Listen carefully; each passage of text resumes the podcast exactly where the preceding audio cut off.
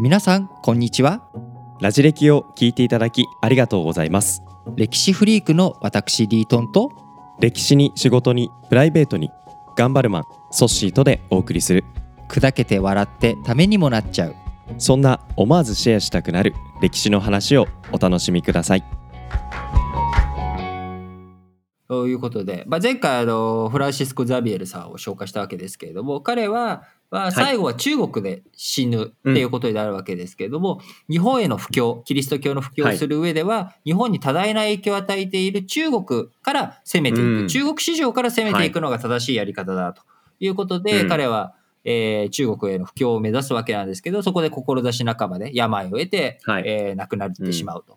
いうことで、まあ、実際確かに、えーフランシスコ・ザビエルのこう考えている通り日本っていうのは中国からいろんな文化を輸入していると。でそれは中国オリジンじゃなくても、例えば仏教なんかも、うん。えー日本が天竺インドからダイレクトに仏教を受け取ってるわけではなくて、一旦中国で受容されて中国で整理されたもの。これを日本がはい。受け取っていくっていう流れになったわけなので、うん。まあ、フランシスコ・ザビエルの考えというのをね遡って考えると、まあ、日本も仏教というもの、まあ、日本は直接中国というよりかは、まあ、朝鮮半島経由で受け取ってくるわけなんですけれども、まあ、その後、はい。じゃあまああのー中国からいろいろ学ぼうということで遣唐使の時代はい。にこううん中国からいろんなことを学んでいくわけです。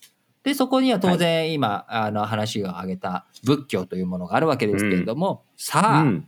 フランシスコ・ザビエルに匹敵する日本にやってきた外国人、はい。で日本史における超有名人といえば、はい。そして鑑真鑑真そう。今日は鑑真さん。これについてね、うん。もう少しみんな詳しくなろうということですけれどもそしてじゃあ、はい。ソッシーの知ってる鑑真についてちょっと語ってもらっていいですか？鑑真はですね、はい目が見えないあ目が見えない。中で中で。日本に日本に。やってきたと。やってきたと、そしてそして実は実は、一回チャレンジしてこれたわけじゃなくて、うんうん、一度で来れ5たわ回ぐらいけじゃなくて。失敗してるあーそう中で日本に来てるっていう不屈のかなり体を張ったそうなんです。そう。めちゃくちゃメンタルがそうなんですよ。そう鋼な感じ鑑真和上という男はですねこの人はもうまあ若い時に14歳で出家をして、まあ、18歳でこう菩薩会を受けで二十歳になって長安、まあ中国の首都ですね。そこに行ってうん。こう勉強を深めていくっていうこと。これでこう非常にもう有名な、その中国の中においても有名な人物に成長していくわけです。で彼の中には中国の中でも弟子がいっぱいいて、まあすごく尊敬も集めているでこういう状況にあるわけ。です。まあ安泰な人生がもはや進んでたわけです。うん。もう50も超えて、うん。人生50年っていう時代に50も超えた状態。で、まあ弟子もいっぱいいる。もう自分にとっての、こう、まあ最後のね、こう自分の人生の執着を考えるっていう時期にも入っていい時に、うん。東から、うん。東の島国から2人の若者がやってきたわけです。鑑真のもとに。その2人は、その島国の国王、まあ天皇からね、うん。日本の天皇から、こうありがたい教えその中国から仏教の教え仏教のしっかりとした考え方あるいは仏教徒としての生き方これを教えてくれるうん。お坊さんを連れてきてくれということで、はい。頼まれた若者2人がつてを頼って鑑真のもとにやってきたわけです。ではい。鑑真さんと。はい。お弟子の方でいいのでどなたか一人いい方を日本にうん。連れてってもらえないですかと。日本に来てもらえませんかと。い。うことで2人のうん。男が頼むわけです。そこでうん。鑑真は「うむなるほどな」と。日本という国に仏の教えを伝えるこれは素晴らしいことだと。誰か行きたい者はおらぬかと。自分の弟子たちに問いかけるわけです。うん。ところが、日本というのは海を越えた危はい。険なところにあると、そこにたどり着くまで生きて、たどり着けるかどうかもわからない。っていう中はい。弟子たちは誰も手を挙げないわけです。うん。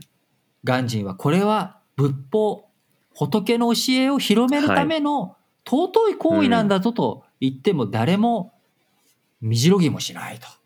いやこれで鑑真はハートに火がついたんでしょうね。なら俺が行くと。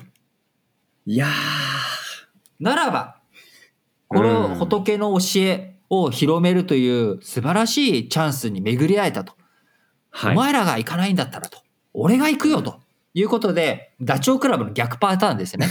あの、もう、こう、どうぞどうぞはいどうぞじゃなく、で、それで、こう、うん。俺がじゃあ行くよって言ったら弟子たちが、どういう態度になったかって、いや、そんなは、鑑真、お師匠様が行く行かれるのであれば、我々、私も、私もと。行きますと行きますと。うんいうことで、はい鑑真だけじゃなくもうみんなが行くということで、はい。ただここでやっぱり問題になってくるのが鑑真っていう人はやっぱりね、うんそれだけ影響力のある強い人なのでもあるし、はいまあ、。中国っていうのは当時昔ですから日本もそうですけれども簡単に人を外に国外に出さない、うん。特に人材がね、流出するなんてことは国力の低下あるいは自分の他の国が強くなっていってしまうという危険性もあるわけですからこう鑑真をそうですね。そう簡単に渡航許可なんてのは下りないわけで、うん。そうすると鑑真がどうするかっていうとはい。密出国、こ密出国。うはあ。するしかないわけです。でそこでいろんな。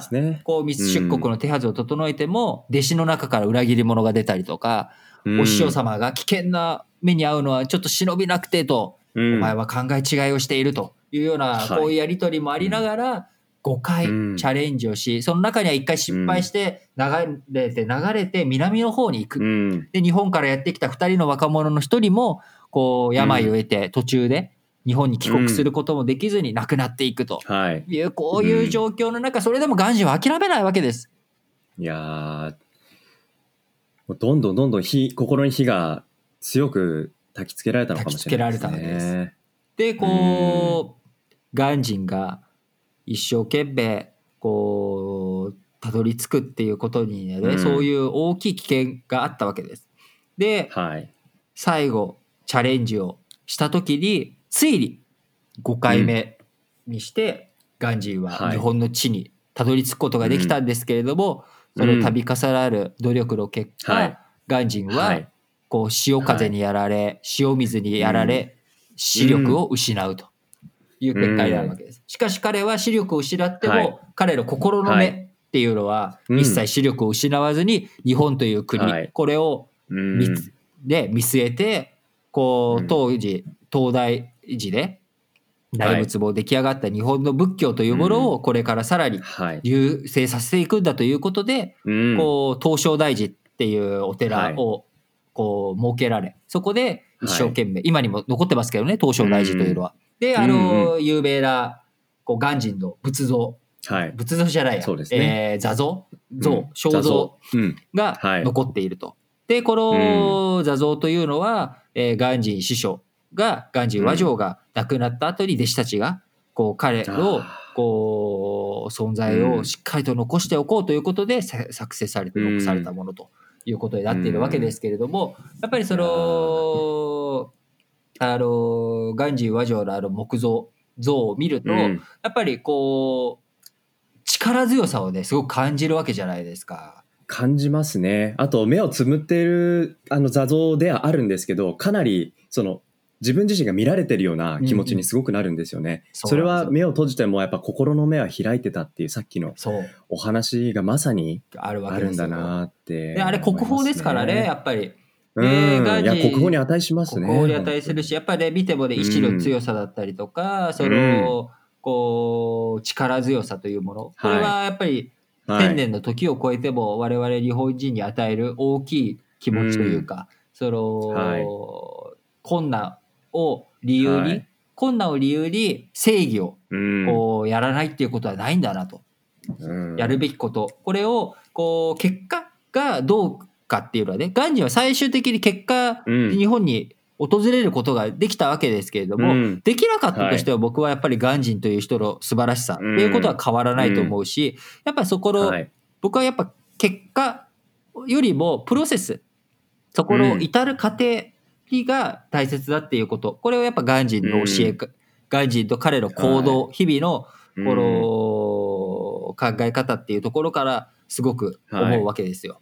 だからで、うん。あのガンジ和上についてねうん。詳しく知りたい、その時代の日本、中国っていうものを知りたいっていう方はね今回、あの、参考文献じゃないですけど、おすすめ図書うん。として挙げた井上康先生の天平のイラカ。うん。これが非常にこの辺りを面白く、あの描写してくれているので僕も好きな小説ですので、あのはいご興味ある方、あそしてもねぜひね、はい。読んで、はい。あの感想をこう、はい押し寄せてくれたらねいいと思うんですけれどもわかりました。